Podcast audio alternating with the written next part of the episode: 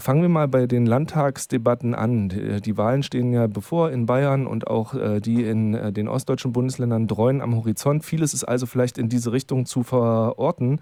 David, was sagst du? Äh, fangen wir vielleicht bei dem an, was der Thüringer Landtag uns letztens geboten hat, die Frage des Dammbruchs. Ich habe gesagt, das klingt nach einem Ablenkungsmanöver. Wie würdest du die Diskussion um diesen Dammbruch einordnen? Ich glaube, diese Dammbruch-Rhetorik, die ist eigentlich äh, eigentlich ausgedient, nicht? Ähm, also natürlich sind da zwei Prozesse zu beobachten in Thüringen und das ist, glaube ich, ganz interessant, sich das nochmal anzusehen. Das eine ist, es gibt so etwas wie eine Stimmgemeinschaft, von der die handelnden Akteure sagen, es sei um Sachfragen gegangen und gar nicht um eine politische Absprache. Ich glaube, das kann man getrost ins Reich der Fantasie vertagen, weil es ist klar, dass mindestens auf der Handlungsebene der parlamentarischen Geschäftsführer äh, solche Sachen besprochen werden. Ja, da ist man im Kontakt. Aber es gibt einen politisch erstaunlichen Vorgang, nämlich dass gerade das dort passiert, wo die AfD am radikalsten ist, nämlich in Thüringen. Also wir sollten nicht vergessen, dass Björn Höcke und seine Fraktion ja sonst eine sehr intensive antisystemische Rhetorik pflegen und ständig davon reden, zumindest auf den Straßen, dass sie äh, das politische System grundsätzlich ändern wollen. Und Jetzt bewegen sie sich im Parlament offenkundig in eine machtpragmatische Richtung. Und das finde ich einen ganz interessanten Vorgang, weil es nämlich sozusagen das zeigt, was Höcke ja immer wieder auch skizziert hat in seinen Einlassungen, wenn er dann mal so ein bisschen mehr hat gucken lassen, wohin denn die Reise gehen soll. Äh, da führt er ja den Begriff der Volksopposition ein. Das kann man jetzt mit gutem Recht als Schall und Rauch beschreiben. Ähm, aber worum es ihm offenkundig geht, ist ein Spagat ähm, äh, zu machen zwischen ähm, einer antisystemischen Partei, die eben Ressentiments schürt, Straßenproteste äh, im politischen Vorfeld äh, initiiert, vielleicht auch durchführt und auf der anderen Seite im Parlament natürlich ganz strategisch auslotet, was geht denn. Und jetzt erbot sich sozusagen diese Gelegenheit mit der Senkung der Grunderwerbssteuer. Alle Beteiligten beteuern, dass das sozusagen ihr seit Jahren gehegter politischer Wunsch gewesen sei. Das, das kann durchaus auch sein, dass das so ist. Trotzdem glaube ich, dass da drin sozusagen, also in dieser Radikalisierung auf der einen Seite oder der radikalen Rhetorik der AfD in Thüringen und dieser machtpragmatischen Fähigkeit, dazwischen gibt es eine Wechselwirkung oder einen dialektischen Prozess. Und das Zweite ist, dass es der AfD eben gelungen ist, im öffentlichen Diskurs rund um diese Debatte in Thüringen, aber nicht nur, die Geschwindigkeit der Normalisierung zu erhöhen. Das ist ja ganz interessant, dass die Partei getragen von den Umfragehochs in den Ländern, aber auch im Bund, eben in der Lage ist, jedenfalls derzeit in der Lage ist, diskursiv die Geschwindigkeit für die Normalisierung von rechtsextremen Politikinhalten nach vorne zu treiben. Ähm, und diese beiden Prozesse müssen ganz genau angesehen werden, weil sie sich ja im europäischen Maßstab auch in anderen europäischen Ländern nicht in gleicher Weise, aber auch in ähnlicher Weise abgespielt haben, wenn es um die Frage geht, wie funktioniert denn der Zugriff auf Machtressourcen? Ja, also die AfD hat ja ein handlungsleitendes Interesse daran, in einem überschaubaren, äh, mittellangen Zeitraum wirklich Zugriff auf Machtressourcen zu nehmen. Und das anzugucken, finde ich absolut notwendig. Wenn wir bei den Strategien der, ich, ich sage jetzt mal CDU und FDP beispielsweise in Thüringen bleiben oder auch bei dem, was Söder zum Beispiel gerade wieder in Bayern macht und damit ja auch für die CSU-Politik spricht, dann frage ich mich, äh, weil wir von Normalisierung reden und wie geschieht das, wer da eigentlich wem hinterherläuft. Ist das so eine Art Politikerin, die den Trend folgt, den sie auszumachen scheint, weil Volkes Stimme in Anführungsstrichen genau das spricht? Oder aber ist es die Frage von, hm, das funktioniert bei der AfD, dann mache ich das doch auch. Das hat was ganz Banales, das so zu fragen. Aber so banal kommt mir die Handlungsebene der entscheidenden politischen Figuren oder Parteien eben auch vor. Wie würdest du das einordnen? Also es lässt sich generell nicht beantworten, sondern muss sich das im Einzelfall anschauen. Parteipolitikerinnen, Parteipolitiker haben immer eine ganz bestimmte Wählergruppe im Auge, die sie für sich mobilisieren wollen. Und da folgen sie sozusagen zwei Faktoren. Auf der einen Seite einer tatsächlichen oder empfundenen politischen Stimmungs- oder Gemengelage und dann natürlich den soziologischen Erkenntnissen, die sie über die Wählergruppe haben. Also welche politischen und lebensweltlichen Einstellungen haben die denn? So, und der Vorgang, dass es in der CSU sozusagen die Übernahme von Politikinhalten, aber vor allen Dingen eben auch Rhetoriken gibt, die eigentlich weiter rechts angesiedelt sind, der ist für sich genommen, glaube ich, gar nicht neu, sondern das ist ja ein Mechanismus, der seit Jahrzehnten dort sozusagen eingeübt ist. Äh, die entscheidende Frage ist eher die der politischen Kultur.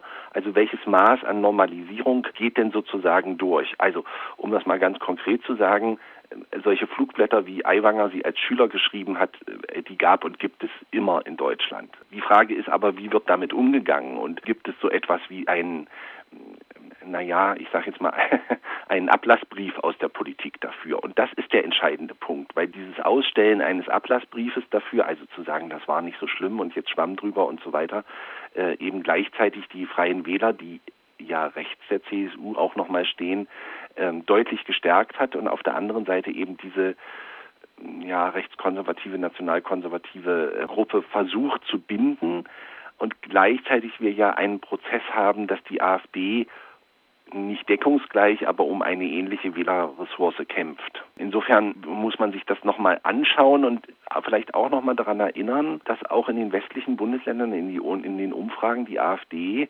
inzwischen eben zweistellig ist. Und ähm, das ist natürlich ein Phänomen, ja. Also ich erinnere nochmal daran, dass wir ja eine intensive Diskussion geführt haben, die immer sagte, das Problem mit der AfD ist eigentlich, dass sie eine ostdeutsche Lega Ost ist sozusagen besonders radikal, geschmacklos und dies und das. Und jetzt zeigt sich eben, also sowohl in Hessen als auch in Bayern, die AfD ist zweistellig in den Umfragen ähm, und ist eben zu einem politischen Faktor aufgestiegen, mit dem man sich auseinandersetzen muss. Und jetzt ist die Frage, wie setzt man sich damit auseinander? Und diese strategische Option, Themen, Rhetoriken und Inhalte zu übernehmen, von denen wissen wir sowohl aus Österreich als auch aus anderen Ländern, dass das mittelfristig, langfristig nicht funktioniert, um die AfD klein zu machen.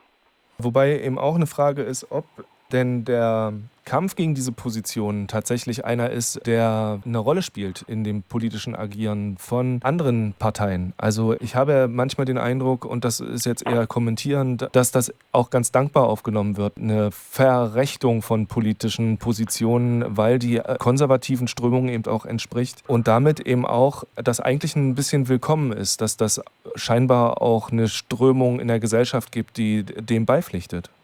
Ja, das ist willkommen, aber die entscheidende Frage ist ja, ist es kontrollierbar und wie ist es kontrollierbar? Und es zeigt sich ja offenkundig, dass es zumindest in Bezug auf die AfD eben dazu führt, dass am Ende des Tages die AfD gestärkt wird. Ne? Und darauf haben diese Strategen eben keine Antwort. Ähm, und müssen sie vielleicht auch gar nicht haben, äh, weil es gibt ja inzwischen eine Diskussion, die sagt, vielleicht ist die AfD eben auch eine legitime Machtressource, mit der man zusammen Politik macht. Also diese ganze Frage von, unter welchen Voraussetzungen kann es denn eine Tolerierung geben durch die AfD? Mhm. Das ist ja der Stand, an dem zumindest theoretisch die Diskussion inzwischen angekommen ist. Und sich das anzugucken, ist, glaube ich, sehr, sehr wichtig, weil der Versuch zu sagen, na ja, die Tolerierung besteht eigentlich daraus, dass man nur in Sachfragen kooperiert und eben strategisch-politisch nichts miteinander zu tun hat, das ist Augenwischerei. Also wir wissen ja aus dem Magdeburger Modell, wo Linke oder PDS, SPD und Grüne miteinander kooperiert haben, dass das natürlich ein gemeinsames politisches Projekt war.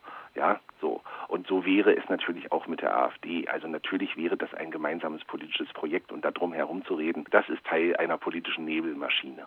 In der bundesweiten Presse ist äh, nur selten überhaupt äh, Aufmerksamkeit auf diesen Effekt, dass nach wie vor äh, Protestmärsche stattfinden, Kundgebungen, Demonstrationen, äh, die angeführt von, keine Ahnung, in sächsischen Kleinstädten, den Freien Sachsen, von anderen äh, Gruppen auf lokaler Ebene auch politische Arbeit bedeuten und äh, in keinstem Falle für ein solidarisches Miteinander und eine offene Gesellschaft, sondern eben mit rechten Kontexten hinterlegt stattfinden auch das scheint ja, weil die Aufmerksamkeit darauf gar nicht liegt, so in der Berichterstattung oder in der Problematisierung, einem Normalisierungseffekt zu unterliegen. Ich würde ja sagen, dass diese Demonstrationen in den kleinen und Mittelstädten Ostdeutschlands, also vor allen Dingen in, in Sachsen, aber nicht nur in Sachsen, die begründen so etwas wie eine, ich nenne das immer, antidemokratisches Grundrauschen. Ähm, und jetzt kann man natürlich sagen, wir leben in einem freien Land und ähm, wenn da wöchentlich 300 Leute auf diesen Marktplatz äh, sich stellen und im Dreieck zwischen Corona-Leugnung, Reichsbürgerideologie und Rechtsextremismus irgendwas fordern, dann sind das immer noch weniger als wöchentlich zu jedem Drittligaspiel vom Fußball gehen. Das ist auch zutreffend. Der entscheidende Punkt ist aber ein anderer. Der entscheidende Punkt ist, dass in, gerade in solchen kleinen und Mittelstädten die Frage der Meinungsführerschaft, also wer hat so etwas wie die sichtbare Meinungsführerschaft inne, ähm, über solche Demonstrationen durchaus äh, realisiert wird. Also äh, wenn ich eine permanente Situation habe in einem Ort, in dem leben 5000, 6000, vielleicht auch 10.000 Menschen und da gibt es wöchentlich eine Demonstration mit, ich sage jetzt mal im Spektrum zwischen 150 und 450 Personen, die dort also verschwörungsideologische und antidemokratische Inhalte auf die Straße tragen, dann ist das ein Faktor in der Frage, wer hat die Meinungsführerschaft inne. Weil das natürlich eine sehr laute, sehr deutungsmächtige Minderheit ist, während die anderen, die aus sehr unterschiedlichen Gründen ähm, nicht auf die Straße gehen für ihre Inhalte, sich dazu zu dieser Deutungsvorlage irgendwie ins Verhältnis setzen müssen. Und ich würde gerade in den kleinen und Mittelstädten die Frage der, der Meinungsführerschaft, die würde ich nicht gering schätzen. Das ist ein großes Problem, dass die großen demokratischen Parteien, großen Institutionen und so weiter eben in diesen Regionen im demokratischen Diskurs institutionell zwar präsent sind, aber im, im Ringen um die Frage von, von Meinungsführerschaft eben in der Wahrnehmung der Leute faktisch unsichtbar. Jetzt steht natürlich am Ende, und ich nenne das jetzt mal Ende, zumindest im Sinne unseres Gespräches, äh, solcher äh, Blicke und Erkenntnisse die Frage, okay, ähm, was setzen wir dem denn entgegen? Eine neue Mittelstudie der Ebert Stiftung, die man sich mal in Ruhe angucken sollte, gibt unter anderem Besorgniserregendes dahingehend heraus, dass ähm, Leute immer weniger in Deutschland äh, bereit sind, äh, rechten Positionen öffentlich und entschlossen entgegenzutreten. Und Mindestens das müsste ja eigentlich erfolgen, um solchen Normalisierungsprozessen, wie wir sie jetzt gerade angedeutet oder beschrieben haben, was entgegenzusetzen. Ähm, mal abgesehen davon, dass man natürlich auch sagen könnte, dass eine Kürzungspolitik, die immer auf der sozialen Ebene stattfindet, äh, von dem Jugendzentrum über Bildungsmaßnahmen und so weiter, vielleicht auch nicht das Klügste ist, wenn es darum geht, äh, rechte Positionen entgegenzutreten. Also ich weiß, dass du jetzt nicht sagen kannst, und das ist das Rezept, aber wie immer am Ende eines solchen Gespräches, was tun? Ja, ich glaube, man muss sich überlegen im, im Hinblick worauf. Und ich schlage jetzt einfach mal vor, dass man sich mit den Landtagswahlen in Sachsen, Thüringen und Brandenburg beschäftigt. Und ich glaube, wenn man da noch an den Umfragen und an, an der, jedenfalls an der Tendenzentwicklung etwas ändern will, äh, dann bedarf es einer anderen Form der politischen Kommunikation. Dann darf sozusagen die Kommunikation der anderen großen demokratischen Parteien nicht erst acht Wochen vor dem Wahltermin oder zwölf Wochen vor dem Wahltermin einsetzen, sondern müsste eben mit einer sozialräumlichen Kommunikationsoffensive in die Hochburgen der AfD gehen. Äh, und zwar nicht mit der Illusion, dass man da sozusagen die AfD auf, ich sage jetzt mal auf fünf Prozent oder 15 Prozent drücken kann, ähm, sondern dass man diejenigen erreicht und auch überzeugt, ähm, die aus sehr unterschiedlichen Gründen beispielsweise nicht Wähler sind. Weil wir wissen ja, dass die AfD unter anderem, nicht nur, aber unter anderem eben auch mit dem Form ihres Politikangebots durch das Nichtwählermilieu wie mit so einem Staubsauger geht. Und das heißt sozusagen offenkundig ähm, ist es dringend notwendig, dass die Form der politischen Kommunikation, auch der Inhalt, ähm, sich stärker darauf fokussiert, wie man diese Politikangebote der AfD, die sehr stark auf Affekte und Ressentiments setzt und gar nicht ein politisches Koordinatensystem, jedenfalls auf der Oberfläche kommuniziert, wie man das sozusagen zurückweist oder zumindest in die äh, zumindest in die Schranken weist oder in die Grenzen weist. Und äh, das hoffe ich, dass das jetzt irgendwann bei den handelnden Akteuren ankommt, dass das dringend geboten ist. David Begrich von der Arbeitsstelle Rechtsextremismus des Miteinander e.V. in Magdeburg mit seiner Einschätzung. David, vielen Dank und beste Grüße in den Tag. Danke.